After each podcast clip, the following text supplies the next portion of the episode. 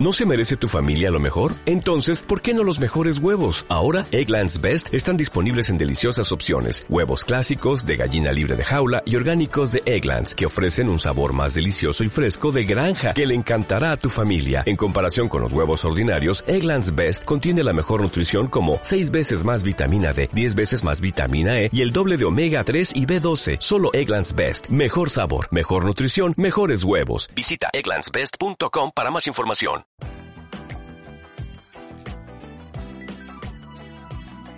Bienvenidos a una tertulia más de la Asociación Pompaelo. Hoy contamos de nuevo con nuestro historiador de cabecera, Pedro del Guayo, que nos va a hablar de un personaje de los más notables que ha dado la historia de Navarra, por lo menos en los últimos dos siglos, don Francisco Espocimina, guerrillero, general y uno de los liberales más destacados, tal como entendían entonces ser liberal. Para recuperar esa figura hemos hecho también el esfuerzo de recuperar sus memorias en cinco tomos, porque los cinco enteros eran prácticamente imposibles de encontrar. Y Pedro, con ayuda de María, han preparado este vídeo.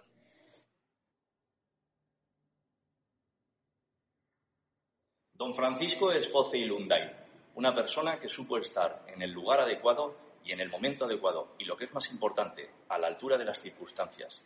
Nada de él hubiéramos sabido si el señor Napoleón Bonaparte no hubiese invadido España en 1808, ya que hubiese seguido su vida de humilde labrador en el pueblo de Idofi.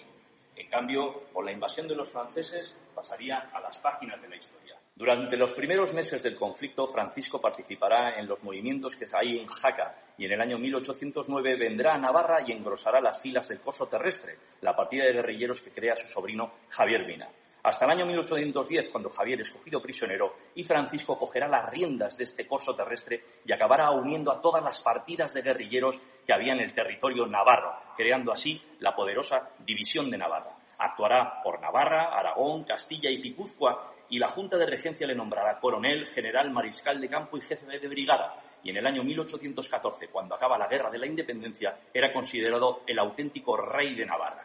Don Francisco Espocimina, fue conocido así desde el año 1810 cuando se adelantó uno de los apellidos, Mina, y se lo puso el segundo para que todo el mundo lo reconociese como heredero, por lo menos heredero espiritual de su sobrino Javier. Al acabar el conflicto, como digo, entrará en desavenencias con su majestad Fernando VII, ya que quería mantener la división de Navarra activa y también probablemente quería convertirse en el virrey de Navarra que había defendido durante toda su carrera militar. Al chocar con Fernando VII, realizará el primer pronunciamiento militar que se tiene en la historia del siglo XIX español. El 25 de septiembre se alzará en la ciudad de Puente la Reina e intentará tomar la ciudadela de Pamplona sin éxito, teniendo que exiliarse a Francia. Don Francisco permanecerá su exilio en Francia hasta el año 1820, que es cuando en España sucede el pronunciamiento del general Riego y el inicio de los tres años de liberalismo en España. Será entonces cuando, como digo, vuelva aquí y se ganará aún más el nombre con las campañas que desarrolla en Cataluña contra las tropas que apoyan el absolutismo de Fernando VII.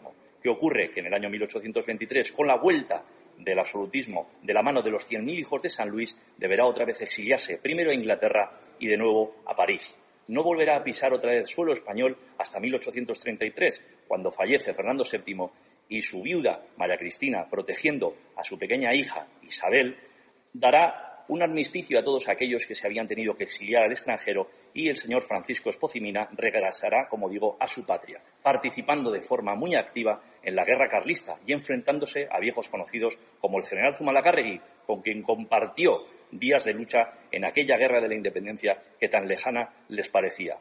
En el año 1836, voluntariamente decidirá exiliarse a Francia ya sintiéndose cansado de tanto conflicto y será en Barcelona preparando ese viaje de nuevo al exilio cuando le encontrará la muerte. Su viuda, Juana María de la Vega, se preocupará porque la memoria de su marido, don Francisco Espozimina, no quede en el olvido y en los años 50 publicará las memorias del general Espoz y Mina.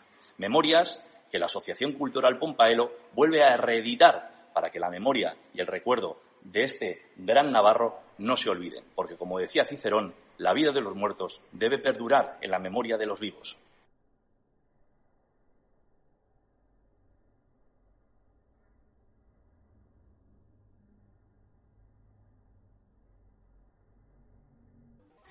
Muy bien.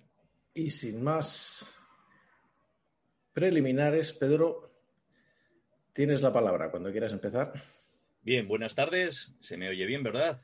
Perfectamente. Vale, pues vamos, efectivamente vamos a hacer un pequeño recorrido por, por, la biografía de este Navarro tan ilustre, eh, a la par que desconocido de forma general, ¿no? Por el público, porque sí, Espocimina, Espocimina, pues a, eh, a muchos, ¿no? Les sonará el nombre, pero ya eh, si empezamos a preguntar quién era o qué es lo que hizo, pues es como nos sucedió mientras grabábamos el vídeo en la catedral, eh, que pasaron unos turistas y al ver el mausoleo eh, era un padre y una madre con un chaval, pues no sé, de unos veintitantos años que estarían visitando la ciudad de Pamplona.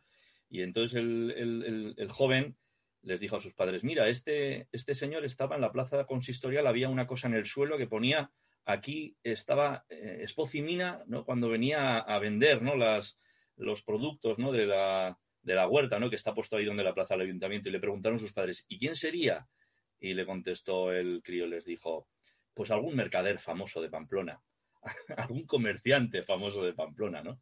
Y dice, bueno, sí, pues igual Espocimina suena el nombre, pero ya metiéndonos ahí, pues bueno, vamos a hablar un poco de la, de las, de la obra publicada por su viuda, Juana María de la Vega, en los años 50 del siglo XIX, ¿no? Que, que fue una gran defensora de la figura de su marido durante toda la vida, que aún eh, separándoles 24 años, creo que tenían de diferencia de edad.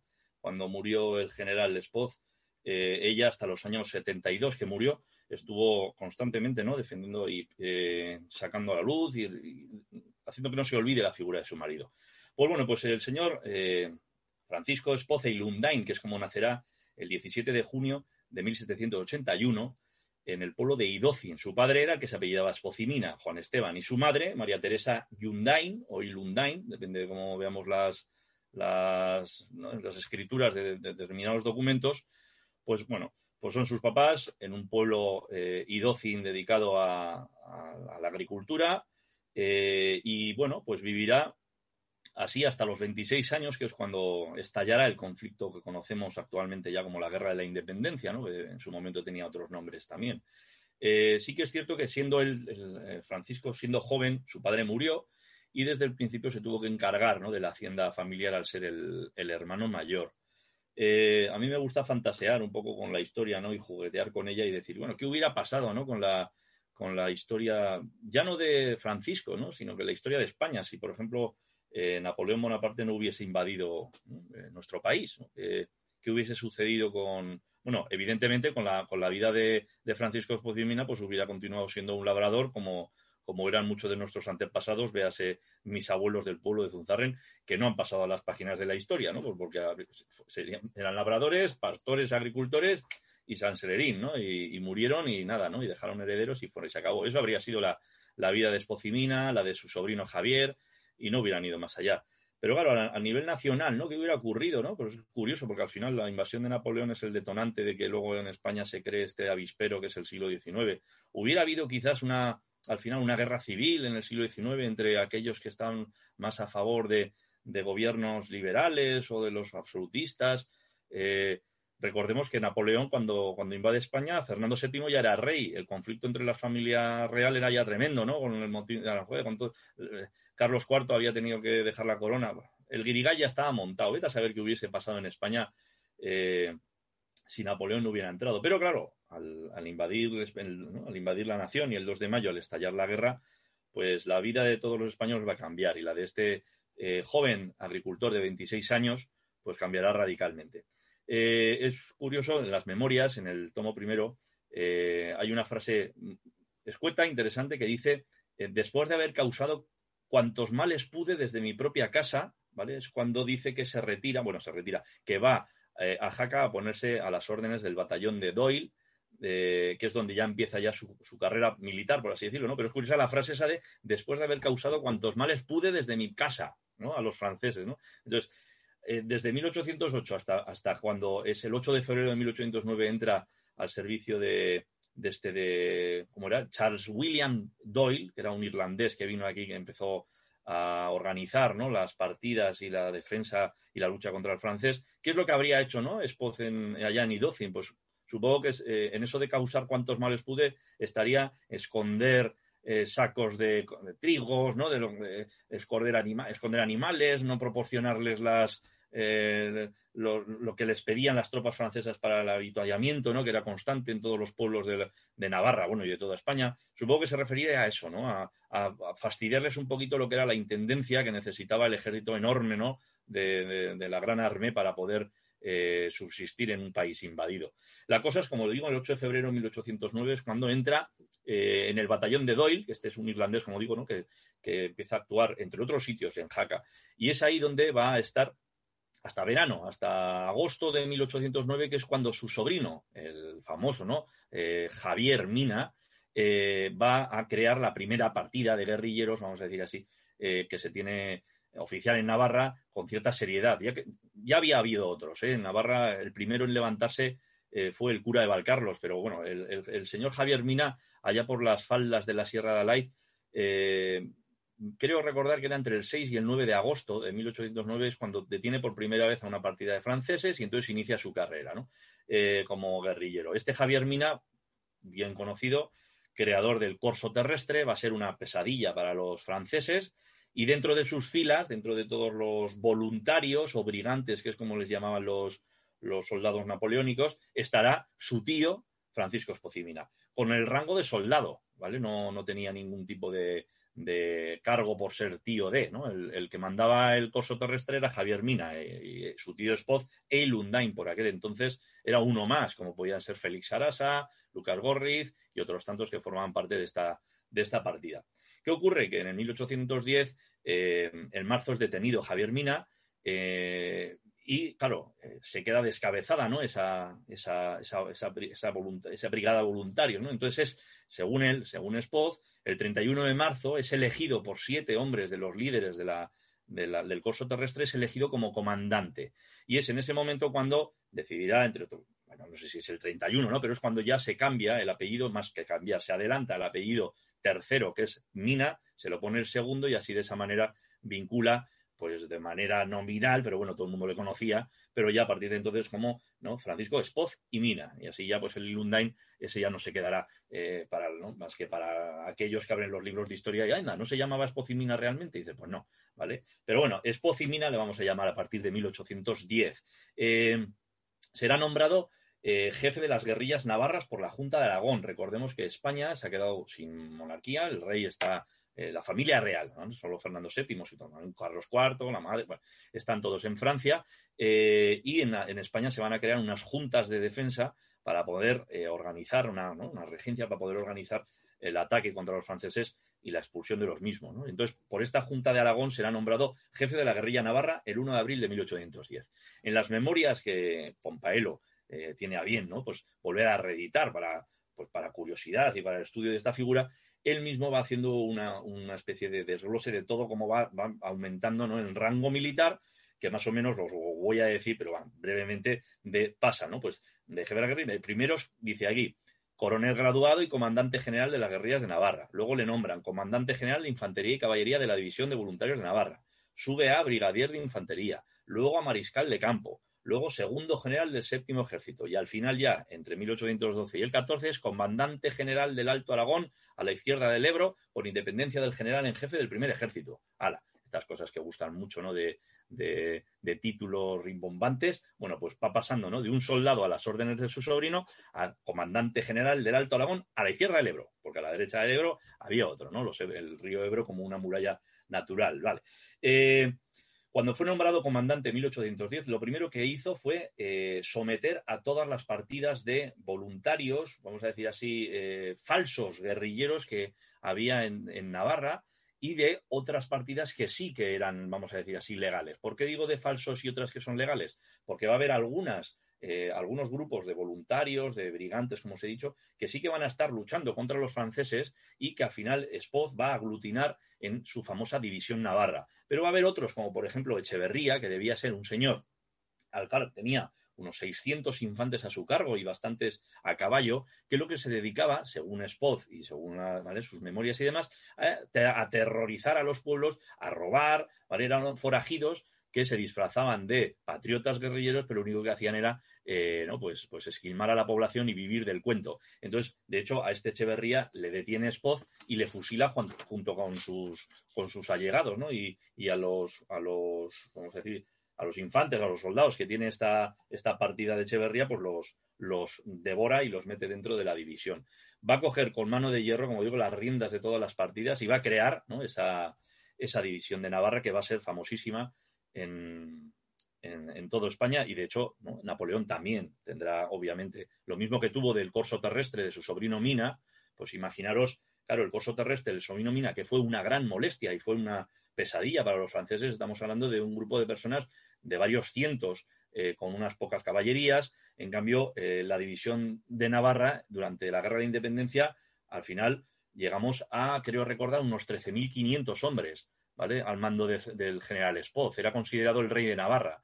Entonces sí que hay, que darle, hay que darle la honra necesaria a su sobrino Javier, el gran olvidado aquí en Navarra, pero al fin y al cabo su tío fue el que al final no pues eh, elevó a unas cimas vamos impensables la lucha contra el francés según Spoz, después de toda la guerra, fijaros, eh, desempeñó 143 batallas y acciones de guerra. Son, son muchas, ¿eh? 143. Desde el año 1808 hasta 1813, que es cuando eh, los franceses eran de Navarra, o 14, que es cuando acaba oficialmente la guerra de independencia.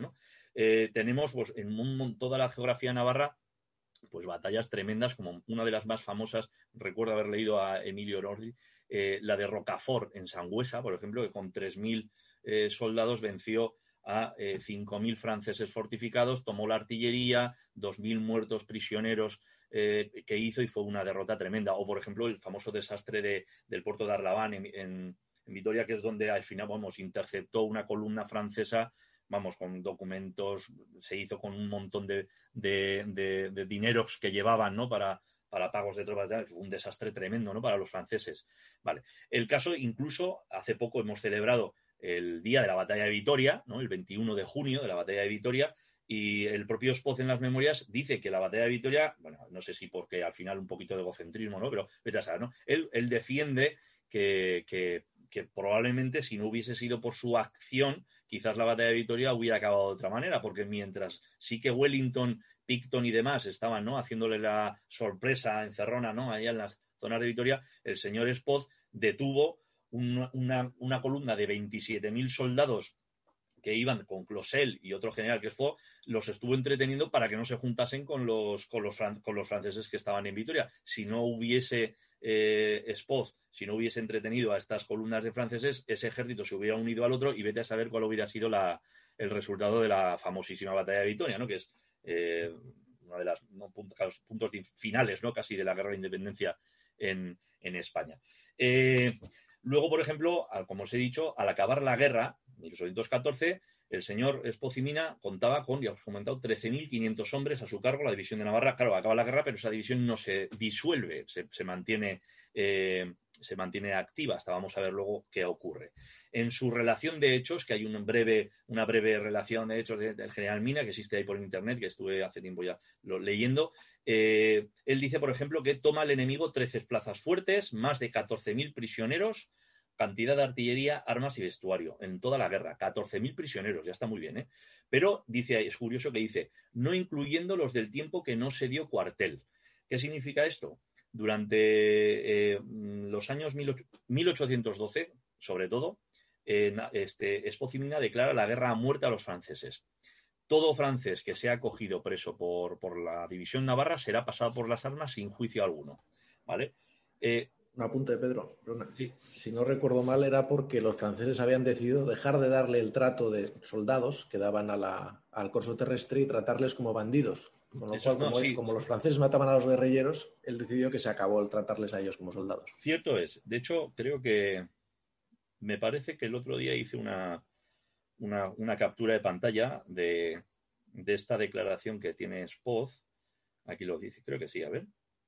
Eh, sí, lo voy a leer, si me permitís, porque va, va al hilo de, esto y es curioso. Dice, esto es de, de ¿vale? Es, un texto escrito por él, no las memorias, sino que uno que escribe en los años 20, ¿vale? Desde el exilio, que a petición de sus compañeros y Y, de armas y demás. Venga, escribe un poco una biografía. Y la escribe y dice aquí. Porque enfurecidos los franceses con los desastres que experimentaban en Navarra y no poder exterminar mis tropas, me empezaron a hacer una guerra horrorosa en 1811. Empieza en 1811.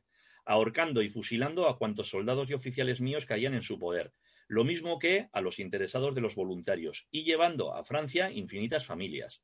Di el 14 de diciembre de ese año una solemne declaración compuesta de 23 artículos, el primero de los cuales decía en Navarra se declara guerra a muerte y sin cuartel, sin distinción de soldados ni jefes, incluso el emperador de los franceses. Y este género de guerra lo ejecuté durante algún tiempo, teniendo siempre en el valle de Roncal, curioso, un cuantioso repuesto de prisioneros. Ojo, en el valle de Roncal tendría ya metidos, vete a saber dónde, prisioneros franceses. ¿Para qué? Si el enemigo ahorcaba o fusilaba a un oficial mío, yo hacía lo mismo con cuatro suyos. Si él, un soldado, yo veinte. Así logré aterrorizarle y le obligué a, proponerme la cesación de tan atroz sistema como se verificó. ¿Vale? Esto escribe Spoz en los años 20, fijaros, en el, Valle Roncal tendría ya franceses metidos en cuadras, en cuevas, en zulos, ¿vale? Y de esa manera se vengaba, vamos, desproporcionadamente, ¿no? De un fusilamiento tuyo, cinco mío, otro tuyo, veinte mío, eh, también es cierto que eh, uno de los eh, puntos de inflexión en la, en la forma de guerra que tiene es cuando muere su querido amigo y mano derecha, eh, don Gregorio Urzainqui, eh, perdón, don Gregorio Cruchaga Urzainqui, perdona, eh, que este va a fallecer tristemente en la frontera con Vitoria, ahí donde la zona de Huarte una bala de cañón le arranca los dos brazos y Spot se, queda sin su mano derecha. Ya lo siento por la, dos brazos y mano derecha. El, el, caso es que al perder a su querido Cruchaga, entre otras cosas, eh, endurece muchísimo el trato a los, prisioneros franceses. Y viene a cuento de esto que has comentado tú, Miguel, y de la declaración ¿no? de esta de esa guerra a muerte contra el francés, que al final eh, parece ser como que a finales de 1812 como que se calman las dos, las dos partes y, bueno, y sigue la guerra, pero sin esa, ¿no? sin esa matanzas eh, tan sistemática. Por cierto, aquí en Pamplona teníamos por aquel entonces al señor Mendiri, que era buena balanza en cuanto a, crueldad, Spot por un lado, Mendiri por otro, ¿no? Bien, eh, después de la guerra, eh, incluso eh, también da un detalle, dice que eh, las pérdidas suyas de la división navarra ascendieron a unos 5.000, 5.000 hombres, pero las del enemigo no bajaban de 40.000, prisioneros incluidos, ¿vale? Aquí, bueno, ahí mm, habrá inflado, no habrá inflado, bueno, las cosas están, ¿vale? Están ahí. Dice que rescató a más de 4.000 prisioneros españoles, Y que incluso fue herido varias veces, que murió cuatro, murieron cuatro caballos que tenía de él, Pues va dando una serie de, descripciones interesantes. De cómo acaba la guerra y qué es lo que, es lo que, eh, es lo que dice. Estableció, por ejemplo, fábricas ambulantes para vestuarios, para, por ejemplo, hacer monturas, armas, municiones a lo largo de todo el territorio de, sobre todo de Navarra.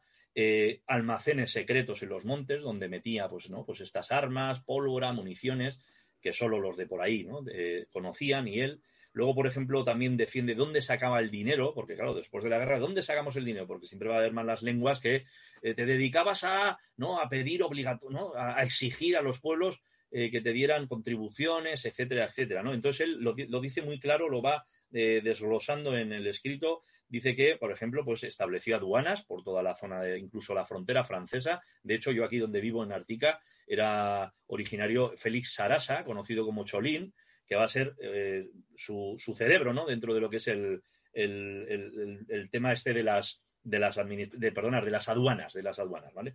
Eh, luego también, por ejemplo, todo lo que arrebataba a los convoyes franceses, luego, por ejemplo, las multas que hacía a los malos españoles, ¿vale? Pues a la gente que colaboraba con el francés, pues ponía multas, y luego también dice donativos nacionales y extranjeros, porque también habría gente que proporcionaría dinero, ¿no? Al, a la división de Navarra, no solo aquí en, Navarra, sino que también fuera de ella. Dice que jamás impuso ninguna contribución obligatoria a pueblo alguno, ¿vale? Todos, eh, dice, eso sí, señala que cuando llegaba a un pueblo, pues bueno, pues pedía forraje un poco para los caballos, vino, un poco carne, pero que se le daba voluntariamente. Los propios del pueblo, dice, ¿no? Participaban de la, del sustento de la guerrilla, pues lo mínimo. Bueno, pues ahí se queda la cosa, ¿no? E incluso en 1812 establece ya para darle un toque ya casi casi monático, ¿no? Como le llamaban el rey de Navarra, establece su propio tribunal de justicia, aprovechando el asedio de Pamplona de 1812 establece este tribunal haciendo las competencias, como le decía, ¿no? de, del Consejo Real, del Tribunal Real, ¿no? de las Cortes de aquí, bueno, pues como no existían, pues se encargaba también de solucionar todos los jaleos, todos los asuntos que pueda haber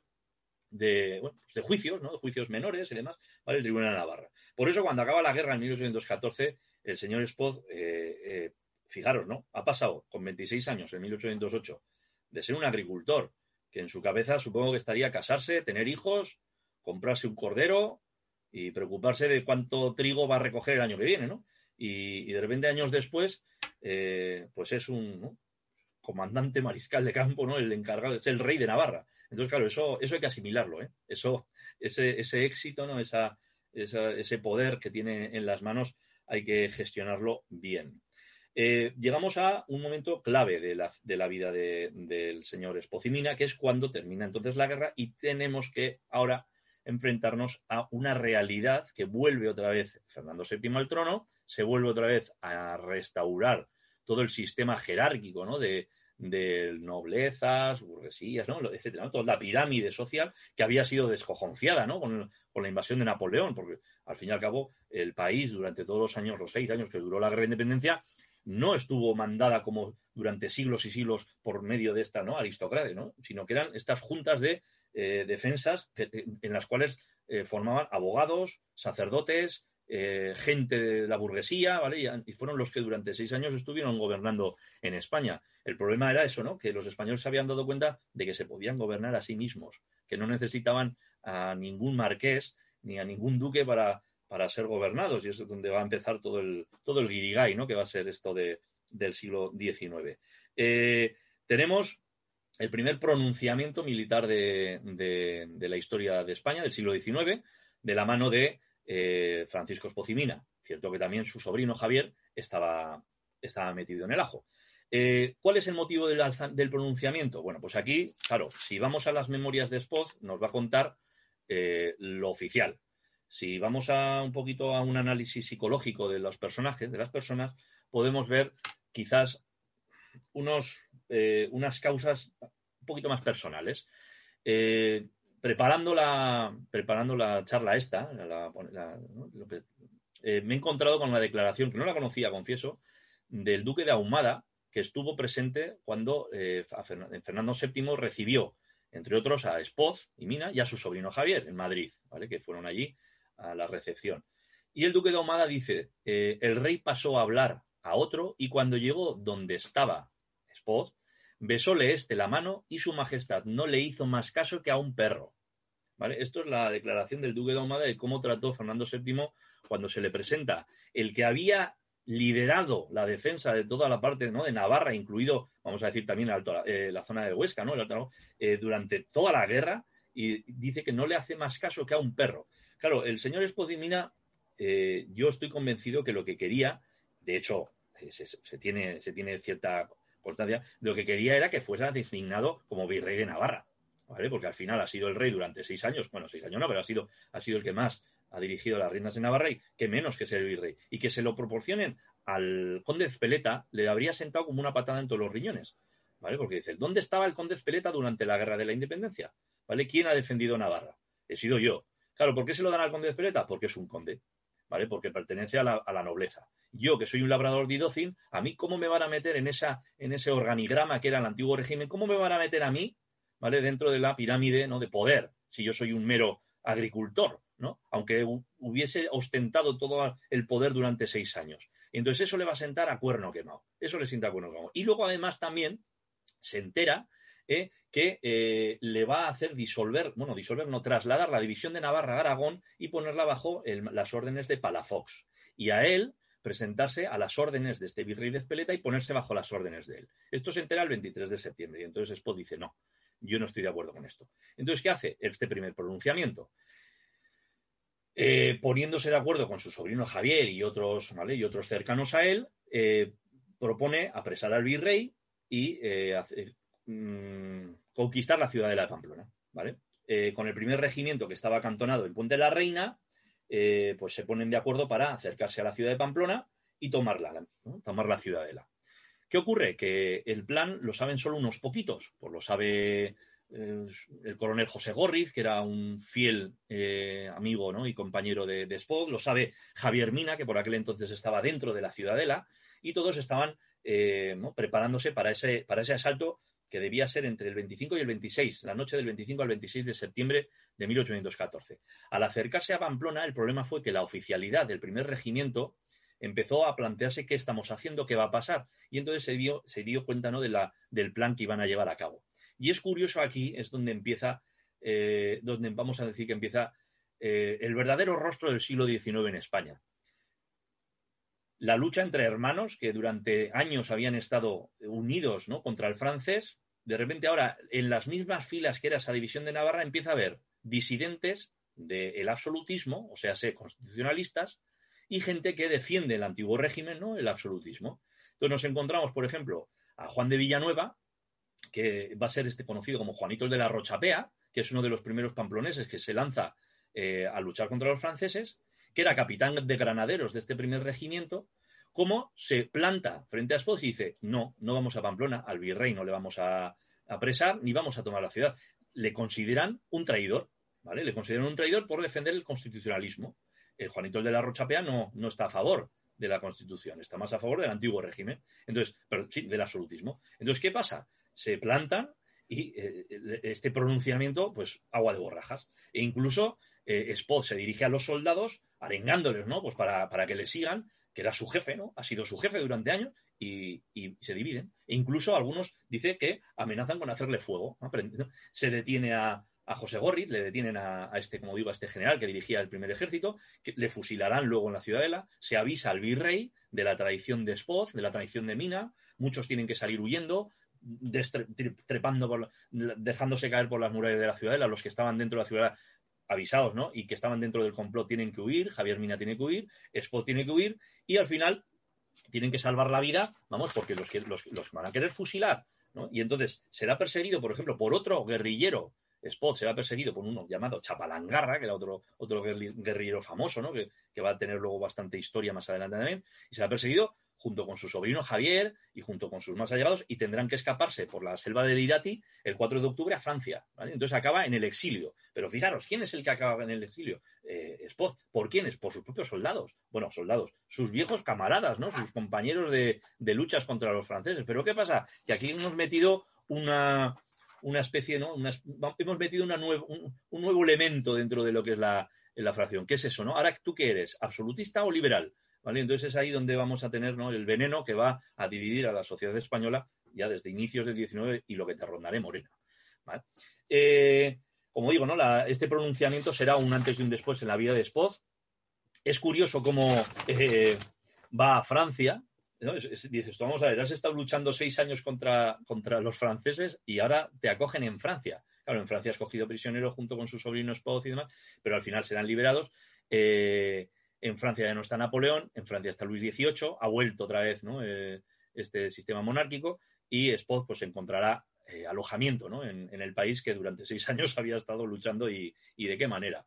Me acuerdo cuando, cuando estaba preparando esta charla de una, de una cita de Víctor Hugo eh, relacionada con el mariscal Ney, que es uno de los grandes mariscales que tuvo Napoleón, y que después Ney fue fusilado bueno, después de estos de los 100 días famosos de Napoleón, la batalla de Waterloo, El mariscal Ney fue fusilado por, los propios soldados franceses. La frase de Víctor Hugo es, hay desdichado Ney, tantas veces expuesto a balas enemigas y estabas destinado a balas francesas, ¿no? Es, una frase que está dedicada a este general francés, pero que bien podemos asignarla a cualquier soldado, a cualquier general o a cualquier español durante todo el siglo XIX. Fijaros, ¿no? Eh, desde el empecinado que será ejecutado por Fernando VII, a Riego, a Spoz perseguido por sus compañeros, ¿no? O sea, durante años has estado luchando contra balas enemigas y van a ser balas nacionales, van a ser balas tuyas, ¿no? De tus hermanos, los que van a intentar acabar con tu vida. Vale. Va a estar, digo, permanece Spoz en Francia, alojado, exiliado, pero ¿qué ocurre? Que el 20 de marzo de, marzo de 1815 Napoleón vuelve del, del exilio, ¿no? De la isla de Elba y comienzan estos 100 días, ¿no? hasta el 8 de julio, creo que es cuando, cuando vuelve otra vez la restauración otra vez de Luis XVIII. Estos 100 días ¿no? de Napoleón, donde Francia se alza otra vez en mayoría, ¿no? A favor del emperador y al final, como todo el mundo sabemos, acabará con la batalla de, Waterloo, ¿vale? claro, ¿qué ocurre? Que cuando Mina, cuando Javier Mina, bueno, también Javier Mina, cuando Spoz y Mina, cuando los dos están en Francia, ¿eh? Eh, cuando se entera Spoz de que Napoleón ha vuelto a Francia, dice, aquí no sé yo si estoy muy bien ¿no? situado. Vale, entonces sí que es cierto que mm, su sobrino Javier, cuando fue detenido en 1810 y fue hecho prisionero y llevado a Francia, el propio Napoleón se interesó por él y le quiso, eh, a este Mina, le quiso alistar para su, para su ejército. ¿no? Mina, Javier Mina, lo rechazó. Bueno, pues ahora en, 1815, Napoleón se quiere poner en contacto con Espocimina porque lo quería para su partido. Entonces, saben dónde vive, le mandan mensajeros proponiéndole proposiciones muy lisonjeras, dice, dice ¿no? para que se una a las filas de Napoleón, pero eh, dice que ni, ni, de broma, ¿no? Ha estado luchando durante tantos años con Napoleón, no quiere saber absolutamente nada de él.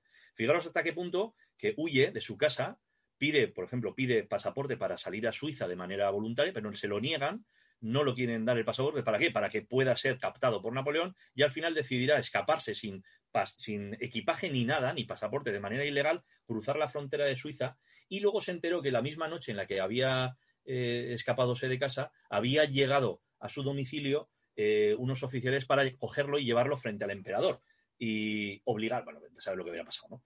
Eh, y llevarlo frente al emperador para que se sumase a, su causa. La cosa es que se escapa a Suiza y va a estar en Suiza junto con, exiliado ¿no? en, este, en este lugar hasta que Napoleón es otra vez derrotado en Waterloo, ahora en este caso sí llevado a la isla de Santa Elena, allá perdida en, el Atlántico en el Atlántico Sur, y es cuando vuelve otra vez a, Francia. En este caso se, queda en París.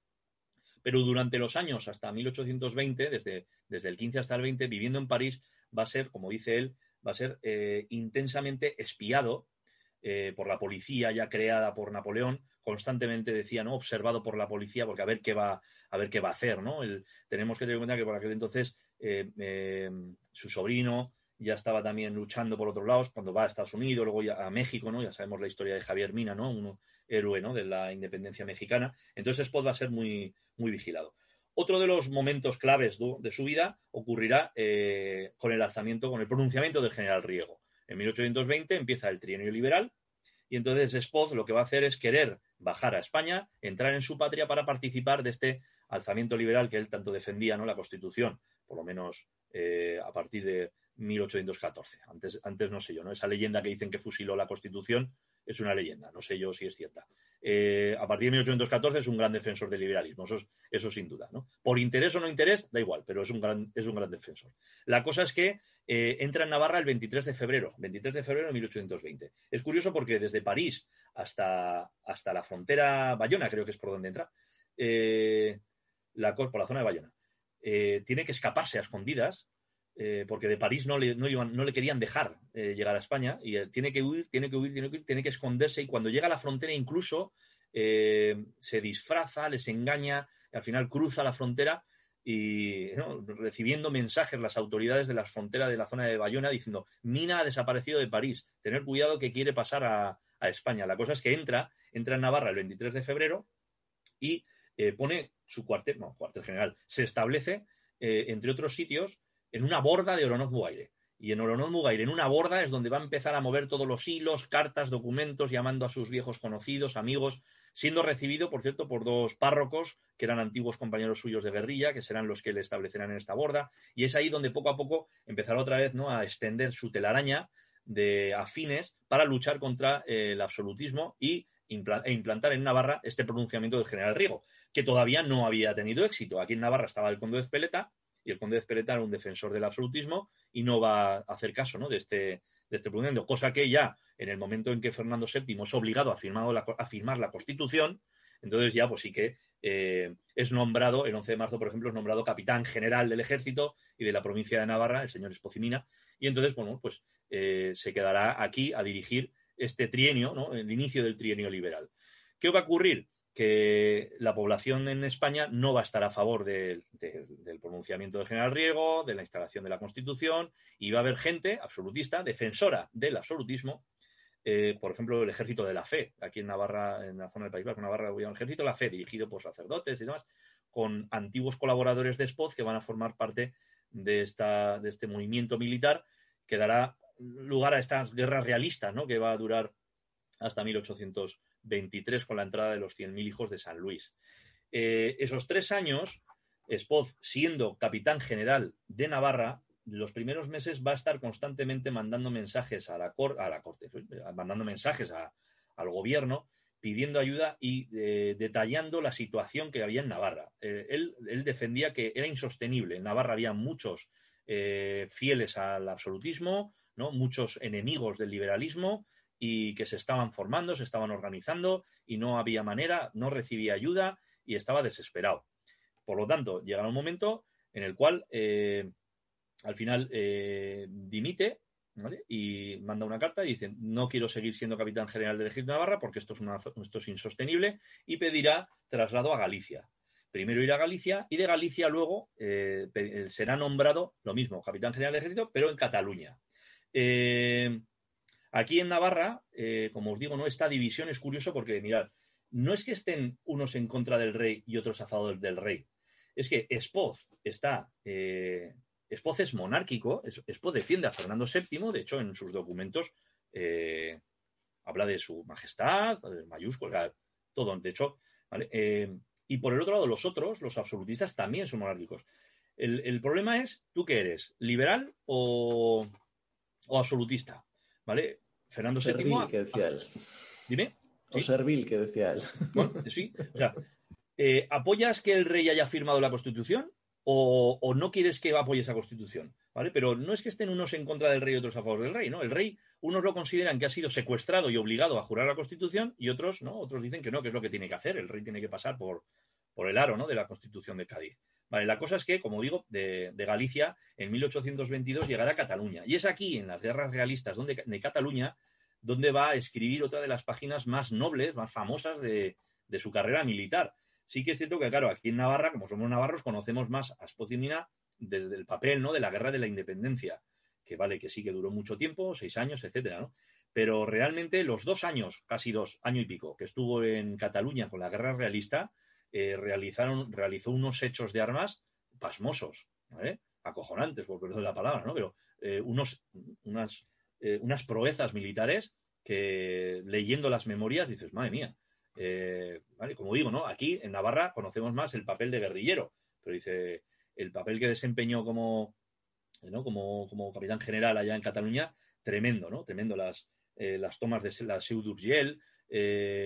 auténticas marchas terribles por zonas nevadas donde se jugó la vida varias veces, entró en Francia tres o cuatro veces a, dar por saco ¿vale? a los franceses para desequilibrar esta, eh, organización de los 100.000 hijos de San Luis. La verdad que eh, causó auténticos estragos desde el punto de vista militar, pero bien llevados, ¿no? Era su, era su trabajo, él era, era, el, que tenía que poner paz en este territorio. Es interesante, me, va a permitir, leyendo, por ejemplo, mirar, eh, el caso de una población de Cataluña que se llama Castelfullit, Fullit, no sé cómo se, se, dirá en catalán, Castelfullit, ¿vale? Eh, este era un, lugar, una, población que se enfrentó de forma bastante eh, ruda a, las tropas de Spoz y que, eh, una vez ya sometido a la localidad, ordenó la destrucción total de todos los edificios y las fortalezas del lugar. O sea, ordenó la destrucción de todo el pueblo y todos los que vivían en pueblo fuera. ¿vale? en castigo a la resistencia de sus habitantes. Y dice aquí, para, para escarmiento de los demás pueblos, y para que, pues, pues, para que tomen ejemplo de qué va a pasar si se, si se oponen ¿no? a la legalidad constitucional, que era la que, la que estaba en España, no nos olvidemos. Sobre las ruinas puso una inscripción. La inscripción es la siguiente, dice, aquí existió Castelfulit. Pueblos, tomad ejemplo, no abriréis a los enemigos de la patria. Ese es el mensaje que, que puso en las ruinas de este pueblo, en octubre de 1822. Es curioso, me he metido en internet y he visto que actualmente en Castelfulit el alcalde que se llama Jordi Casés, es de Junts per Catalunya eh, y ondea la bandera independentista. Y entonces dices, qué curioso, ¿no? En un pueblo donde en 1822 sus habitantes luchaban a favor del absolutismo y en contra de la constitución de Cádiz liberal, 200 años después, el alcalde eh, es independentista catalán y de Junts per Catalunya, dices, qué cosas, ¿no? Cuando, cuando coges perspectiva en la historia eh, y te das cuenta de estas curiosidades, ¿no? dices, vaya, bueno, pues dejemos a Castellfollit y a Junts per Catalunya. Bien, eh, en esta guerra realista, eh, y Mina, para que veamos, por ejemplo, esto del rey, que es que, repito, aunque sea constitucionalista y liberal, no va en contra de Fernando VII. De hecho, el 13 de febrero del 23 recibe de manos del monarca eh, la orden de San Fernando, la orden militar, la condecoración de, San Fernando, ¿no? que, es una de las condecoraciones más importantes del ejército. O sea, que es que no es que esté en contra de Fernando VII, no nos confundamos. Fernando VII ha jurado la Constitución. Otra cosa es que él no sabe que en 1823, cuando entra los cien hijos de San Luis, vuelve otra vez a pasarse la Constitución de Cádiz Fernando VII por el forro del triunfo, ¿vale? Y empiezan estas persecuciones terribles ¿no? a, todo lo que sea liberal. Él no lo sabe. Nosotros que estudiamos historia sabemos lo que va a ocurrir. Claro, pero en ese momento Fernando VII es el rey legítimo y ha jurado la Constitución de Cádiz. Por lo tanto, eh, Espocimina es una persona monárquica y otra cosa es que si le cae bien o mal, pero es monárquica. Vale. El caso es que eh, con la entrada de los 100.000 hijos de San Luis, que conocemos, eh, todo se va al traste, el trienio liberal se hunde, desaparece, eh, y el 1 de noviembre de 1823 debe rendir las plazas fuertes que tenía Spoz, que eran Tarragona, Barcelona, entre otras.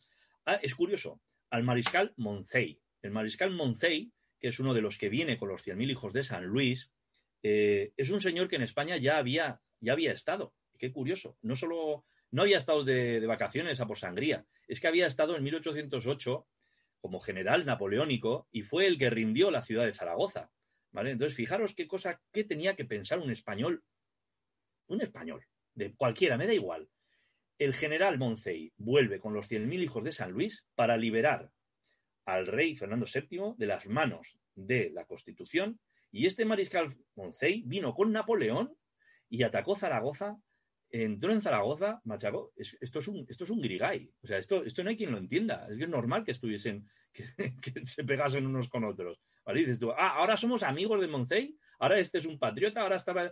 Entonces, Fernando, esto es un, esto es un sin Dios, ¿no? Esto no hay, no hay quien lo entienda. La cosa es que se rinde al mariscal Moncey y le proporciona un barco para eh, salir de España otra vez al exilio. En este caso, decide marcharse a Inglaterra al puerto de Plymouth, que es donde será acogido, y en la capital, en Londres, pues estará, pues eso, como digo, ¿no? En este segundo exilio eh, obligado, claro, después de 1923, la década ominosa, ¿no? De, Fernando VII, los fusilamientos, ahí tenemos, ¿no? Torrijos, famosísimo, ¿no? Precioso cuadro. Eh, y ahí está, ¿vale? Se queda Spoz otra vez en el exilio ¿Hasta cuándo? Hasta 1833. ¿Y qué pasa en 1833? Pues que Fernando VII, que en paz descanse y que descanse además bien y en paz, porque mejor que no vuelva, en 1833 muere Fernando VII y eh, algo bueno hizo, dejó el trono a su hija, ¿no? Porque si, no sé yo qué hubiese pasado si hubiese dado el trono a su hermanito, ¿no? Carlos María Isidro. La cosa es que empieza, ¿no? Una, eh, nueva era en España y, este, y Spot se va a acoger a un amnisticio que va a hacer la viuda María Cristina de Borbón y eh, venir aquí, ¿no? Entonces será nombrado virrey de Navarra en el 34, del 34 al 35 es cuando dimite, eh, será también nombrado, tendrá, el, perdona, tendrá el mando supremo del ejército del norte frente a las tropas eh, carlistas, ¿no? que en este caso las lidera el famosísimo Tomás de Zumalacárregui, que por cierto también compañero suyo de armas en la guerra de independencia, ¿vale? la cosa es que Zumalacárregui no puede.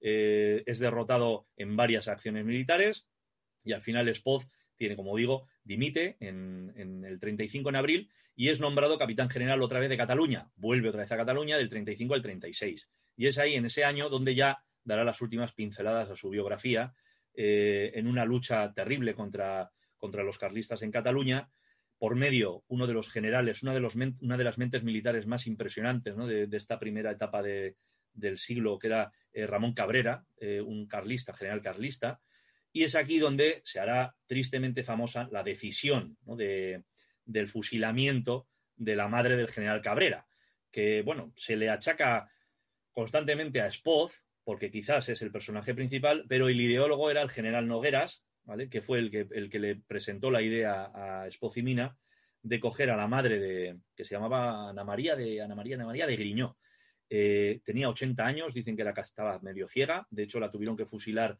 sentándola en una silla Eh, y entonces, pues bueno, pues por, por, castigar un poco ¿no? la salvaje acción y el, sobre todo el tremendo éxito que tenía Cabrera, que era un, como digo, un, líder militar nato, sus propios enemigos eh, hablaban de él maravillas, diciendo, es que terrible. De hecho, hay uno, hay una ley, una, en, la Wikipedia podéis ver comentarios de, generales, incluso enemigos suyos, que, le ponen movemos por las nubes a este general. Claro, y la manera que tuvieron para meterle presión fue lo que ya hacían los franceses en la guerra de independencia, que es detener y fusilar a tus familiares, ¿no? Para que, para que te rindieras. De eso bien sabía Spoz. ¿Por qué? Porque sus, eh, su hermana, su cuñado, eh, fueron detenidos en 1810 y estuvieron en las Recoletas hasta 1812 y luego de ahí pasaron a Francia. O sea, bien sabía ¿no? las malas artes de la guerra. La cosa es que fusilan a la madre de Cabrera y esto va, vamos, a manchar eh, de manera terrible todo lo que es el expediente ¿no? de, de Espocimina.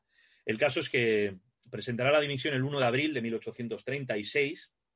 Eh, yo creo que no lo dice, a ver, yo creo que cansado, y más que cansado, desilusionado, ¿no? Por la, por esa España que, ve. Eh, si ahora, claro, ahora ya con la perspectiva de su vida, mirando hacia atrás, allá desde los campos de, de Idoci, ¿no? La guerra de independencia, los dos exilios, el trienio liberal, la defensa del liberalismo, ¿no? Y ahora lo que está viviendo, ¿no? quizás también el fusilamiento de la madre Cabrera, pues le llegó adentro, ¿no? Porque mandar fusilar a alguien, pues hombre, pues no te tiene por qué gustar. Eh, la cosa es que dimite el 1 de abril de 1836 y eh, empezará a pensar ya en un exilio voluntario a Francia, se quiere ir, quiere marcharse de aquí. Y el 24 de diciembre le pillará la muerte antes de, antes de marcharse a este país, el cual había estado luchando contra él durante muchos años, pero también le había acogido durante otros muchos, ¿no? En esos exilios, porque aquí en España pues no se podía vivir. El caso es que morirá, como digo, el 24 de diciembre de 1936 y entonces entrará, eh, vamos a decir así, en la historia su mujer, Juana María de la Vega, ¿vale? La condesa de Espocimina, que, bueno, pues como digo, ¿no? De, bastantes años antes, menor, perdonar, bastantes años más joven, eh, y que va a luchar por la memoria de su marido, y de hecho eh, tenemos el, anécdota de, del, dónde está enterrado, ¿no? El, eh, donde tenemos el, la sepultura de Spoz. os voy a poner una imagen, a ver, ya has dicho antes, Miguel, espero hacerla bien, a ver, Ahí no, aquí no. Un segundito. ¿Eh? Aquí. El botón verde. Sí, sí, aquí. A ver, compartir página. Que yo para estas cosas de tecnología. ¿Eh? Aquí lo tenemos, ¿verdad? Sí. Voilà, como dirían los franceses. Voilà. Bien. Eh, la cosa es que el Juana María de la Vega eh, pedirá el, cuerpo de su difunto esposo, que había sido enterrado en la Catedral del Mar, precioso libro de la Catedral del Mar, si no lo habéis leído, eh, será enterrado en la Catedral del Mar en Barcelona con unos honores y unas pompas terribles, ¿no? Hubo un funeral inmenso en, la capital. La cosa es que querrá que, su, que el cuerpo de su marido eh, descanse con ella en, en Galicia. Trasladarán sus restos a Coruña eh, embalsamados, de donde sacará por un lado el corazón, las vísceras y, según, eh, según se sabe, en la casa familiar, en la casa donde vivía Juana María de la Vega, estará eh, este corazón durante toda la vida de ella, hasta 1872, que es cuando muere, y también el cuerpo embalsamado, convirtiendo la casa de Juana María de la Vega en un templo del liberalismo en España y en Galicia, donde la gente podía casi ir a peregrinar ya que vas a Santiago, pues luego te pasas ¿eh? por la casa de donde está el cuerpo de Espoce, peregrinación liberal, ¿vale?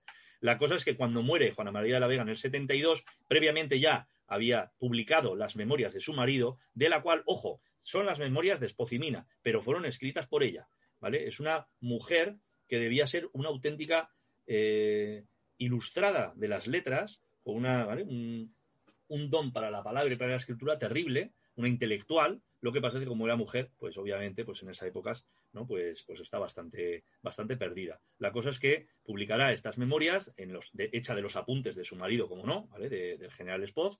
Y aquí veis la sepultura, cuando murió ella, quiso ser enterrada sin ningún tipo de honra, ni pompa ni boato en el nicho, que es un nicho, no es un panteón, en el nicho familiar de su, que veis ahí, pero aquí yacen los restos mortales de don Juan Antonio de la Vega, que era el padre, doña Josefa Martínez, que era la madre. Y luego pone doña Juana María de la Vega y Martínez, viuda del general don Francisco Espocimina, y abajo, no se lee muy bien, cuyo corazón se halla aquí. ¿Vale? Entonces, el corazón de Espocimina está metido ahí, en, esa, en ese nicho, desconocidísimo por muchos, ¿vale? Y el cuerpo luego fue, eh, siguiendo pues el deseo de, aquí, de los navarros y también el de su mujer, fue cedido al, gobierno navarro y traído aquí a Pamplona, donde será enterrado en el, donde hoy ya sabemos, ¿no? En la catedral, ¿no? En el, claustro de la catedral, ¿no? Que es donde tenemos el mausoleo magnífico eh, que tenemos ahí. Pero bueno, eh, como curiosidad, ¿no? Tenemos los restos en la catedral de Pamplona, pero el corazoncito está junto con su, con su viuda, ¿no? En, en Galicia, una tierra maravillosa.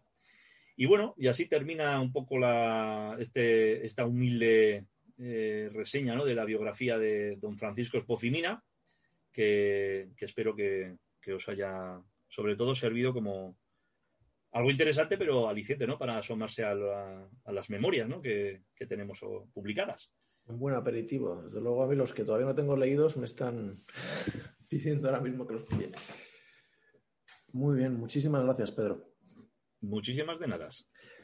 Hay una curiosidad que creo que habrás topado con ella cuando estuvisteis hablando con la catedral, ¿no? Porque está enterrado en el claustro, pero no en la catedral, si no recuerdo mal, porque al principio el, cabildo se negó a enterrarle allí. Sí. Era un enemigo de la iglesia en Navarra, claro, haber sido anticarlista, digamos. Al final, claro, claro, al final ¿no? las inclinaciones ideológicas de, de la época del cabildo y demás, y tener que alojar ¿no? Al paladín del liberalismo en, su época, pues pudieron chocar. Ya, lo han digerido, ¿verdad? han sido muy amables, la verdad es que sí, al permitir la, grabación. Muy bien. me, vas a permitir eh, contar una anécdota que leyendo, la, leyendo las memorias del señor Spot, eh, dije, madre mía, eh, qué carácter tenía aquí el, qué carácter tenía el hombre. Por cierto, debía tener ojos azules y rubio, y cuando estuvo en el primer exilio, cuando sale después del pronunciamiento, ¿no?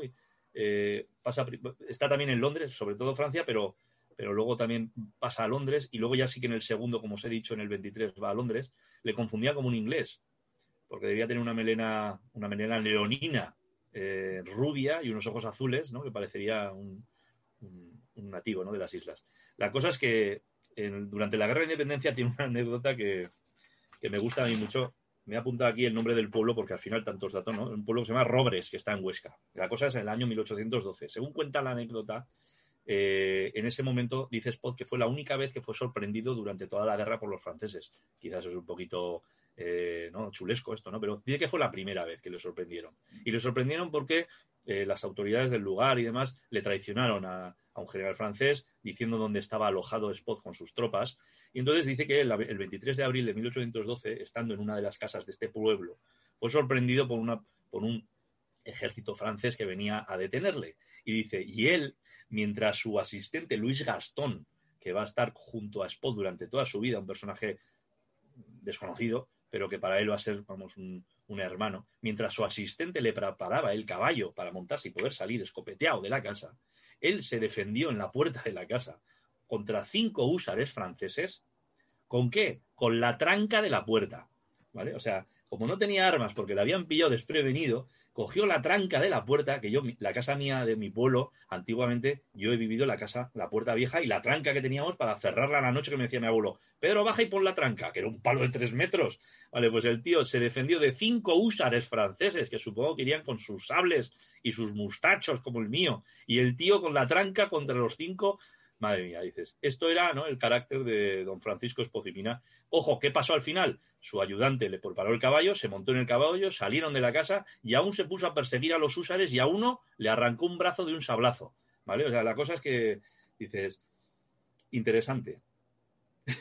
La verdad es que sí. el personaje, las tácticas, todo. O sea, cuando lees un poco lo has explicado tú muy bien. La, la, imagen de guerrillero, de estos que se esconden detrás de las rocas y pegan cuatro tiros, no tiene nada que ver con las batallas de este hombre, que llegaban a enfrentar, pues eso, a brigada contra brigada, cargas a la bayoneta contra cuerpos formados franceses. Era guerra, no era guerrilla, en muchos sentidos. Sí, no, dejó, dejó de ser.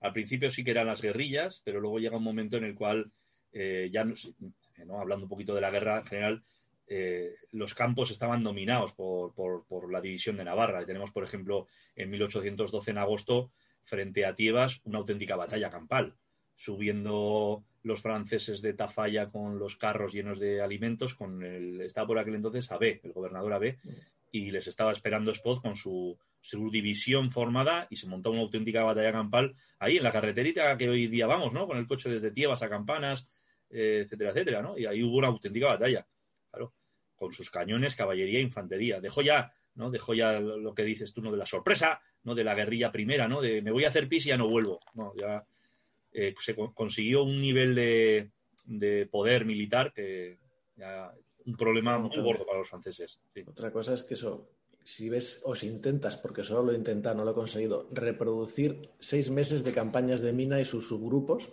por el mapa de Navarra, te pierdes. es un novillo, están moviéndose cada día. Era una cosa tremenda. Nada, eso, vamos, ahí te, ríes de los de los de, ¿no? andar hoy en día, voy a hacer alpinismo. Y Fíjate tú las caminatas que se pegaban, ¿no? En, sí, lo que los medios que ponía, con, unas alpargatas correteando por montes con nieve. Era una cosa que dices, pero eso se ha podido hacer y se ha hecho, pero mil personas seguidas, no tres o cuatro. Mm. Madre mía. Muy bien. Pues una vez más, muchas gracias, Pedro. Teníamos un mensaje de Chus, dándote también las gracias. Interesante, como siempre, amena. Si alguien tiene alguna pregunta. Sí, yo, yo puedo hacer alguna pregunta. Adelante, por favor. Sí, gracias. Bueno, primero me hace mucha ilusión escuchar eh, esto, ¿no? De, de Spoz, eh, es un antepasado mío. ¿eh? me hace doble ilusión. Yo siempre entendí, como has dicho, Pedro, que la posición suya respecto al absolutismo o al, liberalismo es más bien una posición de, de personal, de afrenta por, por, por, el rey, ¿no? Por Fernando, por Fernando VII, más que hirió su dignidad después de los servicios, de los servicios prestados, más que una composición mm, ideológica, racional, etcétera, ¿no? Eh, muy propia, si quieres, pues de, un militar y muy humana, ¿no? Muy, muy, muy lógica. Lo que nunca entendí, y por eso te lo pregunto, es ¿Por qué crees tú que Fernando VII, em, personaje, mm, no sé, no sé si es el personaje más nefasto de la historia de España, pero, pero, pero firme candidato, ¿no? Mm. ¿Por qué Fernando VII desprecia las dos veces que estuvo con, con Spoz? Lo desprecia, sobre todo la primera. Lo desprecia, primero no lo recibe, eh, se queda en Madrid no sé cuánto tiempo, no lo recibía, al final lo recibe, pero lo recibe y ni le mira la cara. ¿Por qué esa postura de desprecio del rey a, a, Espoz? Porque Fernando VII era todo, pero no era tonto, o sea, era malo, o perverso, traidor, lo que quieras, pero no tonto. a un, a un general que, mm, que, que, ha llevado, eh, o sea, que, que, manejaba o que controlaba las, eh, tropas, etcétera, no parece muy inteligente, ¿no? Una reacción de ese tipo de despreciarlo, que puedes esperar una reacción como la que él tuvo, de hecho, ¿no? ¿Tú ¿qué, opinas? ¿Por qué crees? Pues mira, yo creo que, yo creo que está de, fundamentado por, a ver cómo lo, comento, cómo lo puedo comentar, por, por el rechazo a abrir la inscripción al club de la élite a personas que no tengan eh, derechos, o perdona, sangre eh, de nobleo o que tengan títulos nobiliarios, perdonad, ¿no? Eh, me explico, mira, Godoy. Godoy es una persona que Fernando VII le cae muy mal. Eh, de hecho, con Godoy, ahí lo tenemos, ¿no? Con el motín de Aranjuez. Godoy se convierte en una de las personas más poderosas de España. ¿Y de dónde viene Godoy? De ningún lado. Godoy es un señor que está dentro de los cuerpos de guardias reales y que poco a poco va a subir y se va a convertir en la mano derecha del rey y la mano de la reina. ¿Vale? Entonces, claro, eh, esto, por ejemplo, el partido fernandino va a ir en contra totalmente de Godoy, entre otras cosas, por quién es este, qué derecho tiene, ¿no? Si no tiene ningún título, no tiene ninguna, eh, ninguna familia, ningún apellido noble. Entonces, eh, cuando Wellington viene aquí a España, por ejemplo, dicen que uno de los... Eh, a ver, debía tratar con bastante... De, de, manera mala, no manera mala, pero con despectiva, de manera despectiva a los líderes de las guerrillas, por muy grandes que sean, que sean, que no tuviesen ningún tipo de, título nobiliario. Se va a llevar muy bien con el general Álava, de hecho va a ser un gran amigo de Spoz, pero porque, porque sí que está dentro de su nivel jerárquico de la sociedad. Y en cambio con Spoth, creo recordar que con Spoth no tiene, no tiene trato, porque al final Spoth lo considera, lo considera un petimetre, que era un labrador, que tendrá todo lo que quieras de mano izquierda y derecha para poder dirigir tropas, pero no es ¿eh? Sir Arthur Wensley, el, Lord Wellington, no pertenece a la, a la nobleza. Entonces, cuando Fernando VII eh, empieza a, repartir las dádivas, los regalos, empieza a repartir los, los premios a sus españoles que le han, le han, apoyado mientras él estaba en la jaula de oro, por cierto, en Francia con Napoleón, empieza a repartir los bienes y se los da a quienes, a los que forman parte de su chiringuito, una palabra que hoy en el telediario estaba muy por todos lados, eh, a, los que forman parte de ese, ¿no? de esa élite que es la tradicional, ¿no? La, aristocracia que ha mandado en España durante siglos. Y claro, ¿quién, es, quién eres tú? Don Francisco Espocimina. ¿De dónde? Eh, labrador de Idocin. Sí, sí, que, vale, bien, vale. Pero le voy a dar el virreinato de Navarra al, conde de Espeleta. ¿Vale? Hay, hay dos eh, cosas. es eso, es que. Sí. Has dado en una clave fundamental, pero hay otra que además la dice en el libro y es una de esas veces en las que se ve que se está mordiendo la lengua por no decir nada más. Justo antes de que se acabara la guerra, cuando el rey se veía que iba a caer Napoleón, estaban ya los aliados invadiendo Francia, el rey manda a través de Navarra una petición de fondos, porque decía que los necesitaba, camino de Madrid y otra directamente dirigida a él en Navarra. Y me imagino, bueno, me imagino, no lo sé, a diferencia de los que la reciben en Madrid, Espocimina prácticamente se tira el papel a la chimenea y se olvida de él. Y además lo registra en sus memorias, yo creo que dejando claramente ejemplo de qué tipo de carácter era. Sí, sí. Es una, mensaje de puño y letra que no puede ser más ignorante. Sí, sí, no, no. Entonces, digamos que, está claro que no le demostró simpatía a Spoz y el rey tenía razones para no apreciarle. No, no, y, lo que has dicho, el carácter que debía tener Spoz eh, debía ser muy fuerte. Al fin y al cabo, eh, para combatir a monstruos te tienes que convertir en un monstruo. Mm. Y la guerra es una, la guerra es la guerra. Y, y si ganó a los franceses es por algo, ¿vale? Si se impuso a ellos, a ver, que no es que venciese, ¿no? Eh, del todo, ¿no? Pero se impuso y, fue el, que eh, inclinó la balanza hacia un lado. Entonces debía tener un carácter terrible, claro que sí. Y, ese feo, ¿no? Que le, hizo y demás, pues vamos, o sea, fue así, pues venga, pues ahora para el otro lado. ¿Qué hubiese pasado si, si hubiese sido bien recibido y se le hubiese dado eh, los títulos que... Vete a saber. no, lo sé. No sé. Igual, acabaría, eh, acabaría con el ejército de Riego en Sudamérica reconquistándola, quién sabe. Vete a saber. De hecho, eh, me vas a permitir, Joaquín, que Villanueva, pues mira, precisamente en el año 1823, cuando 20, en 1820, cuando Spoz está cruzando el Pirineo y, es alojado, como digo, en Bastán, en Oronoz, y es desde ahí donde va a empezar a, mover los hilos, eh, poco a poco se acercarán gentes, allegados, a, organizar ese ejército que, impondrá la, Constitución en Navarra y uno de los allegados y de los eh, líderes que va a estar junto a Spot es un señor llamado eh, Juan José Villanueva. Sí, no, tiene que ver nada con nosotros. Que no tiene nada que ver, pero, pero que ahora que he visto Villanueva. La casualidad, sí. Dices, mira, ala, pues toma. Sí, sí, sí. ¿Quién más? Sí, sí, sí, sí. Ah, muy interesante. Bueno, luego en, el, en, el, en, el, destierro de, de, de, Inglaterra, sabes que lo nombran Lord, ¿no? Mina es Lord. Mm. ¿eh? Lo nombra Lord la reina, ¿eh? O el rey, no me acuerdo quién, rey o reina de, Inglaterra, pero lo nombra él en los círculos de, sociales eh, de Inglaterra como, como liberal, ¿no? Pues eh, entonces es reconocido como una figura y, al punto de, nombrarlo Lord. Sí, sí, sí. En, una... Luego también habléis hablado de Wellington, muy interesante, ¿no? Este, es interesante oírle a Carmen Iglesias hablar de lo que Wellington se llevó de España, ¿no? O sea, fue peor que los franceses, porque los franceses en la batalla de Vitoria y la anterior eh, eh, se recupera algo. Pero Wellington, que era el amigo, ese se llevó a las puertas. ¿eh? Y fue reconocido siempre en España, joder.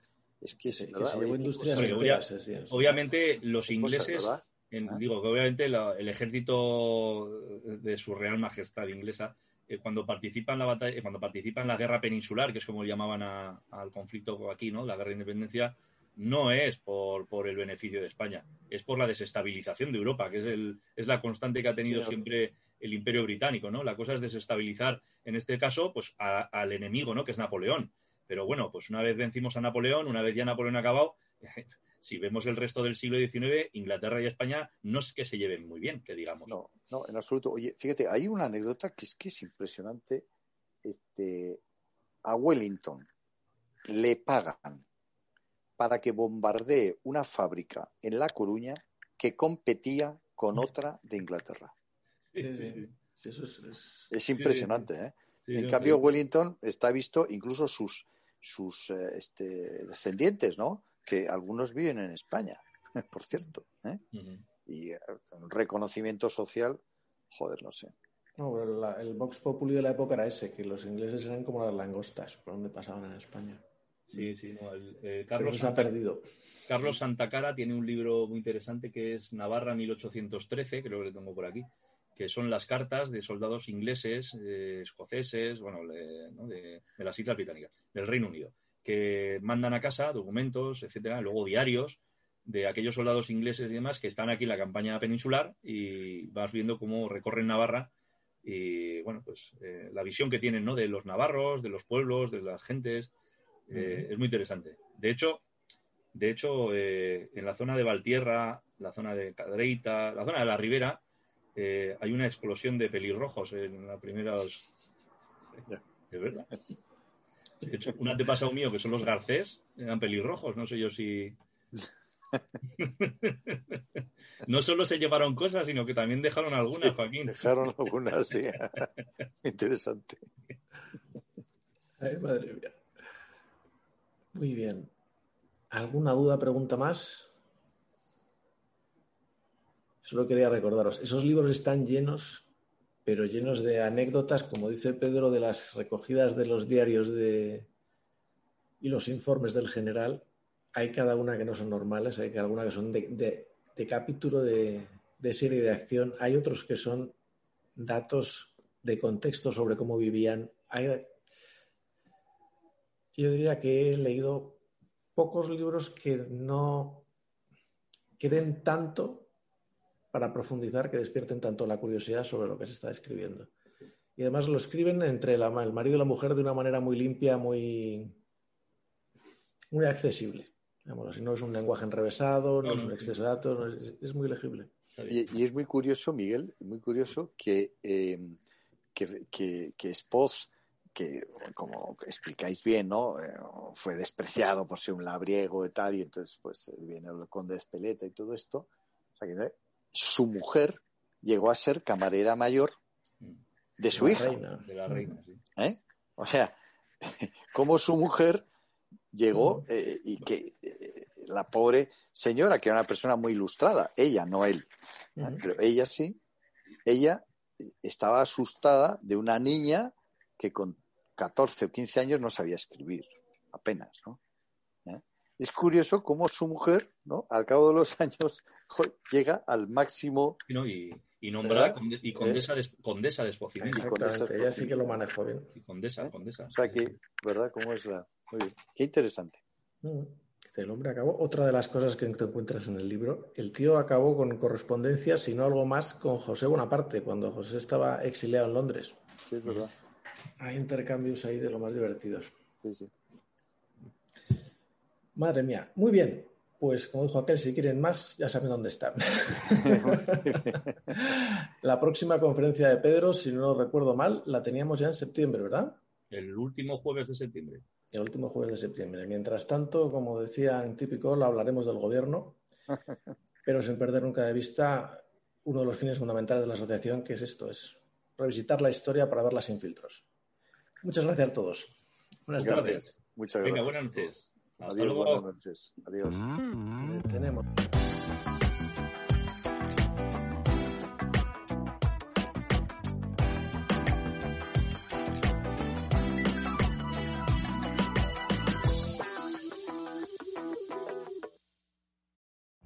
Every day, we rise, challenging ourselves to work for what we believe in. At U.S. Border Patrol, protecting our borders is more than a job, it's a calling. Agents answer the call, working together to keep our country and communities safe. If you're ready for a new mission, join U.S. Border Patrol and go beyond. Learn more at cbp.gov/careers.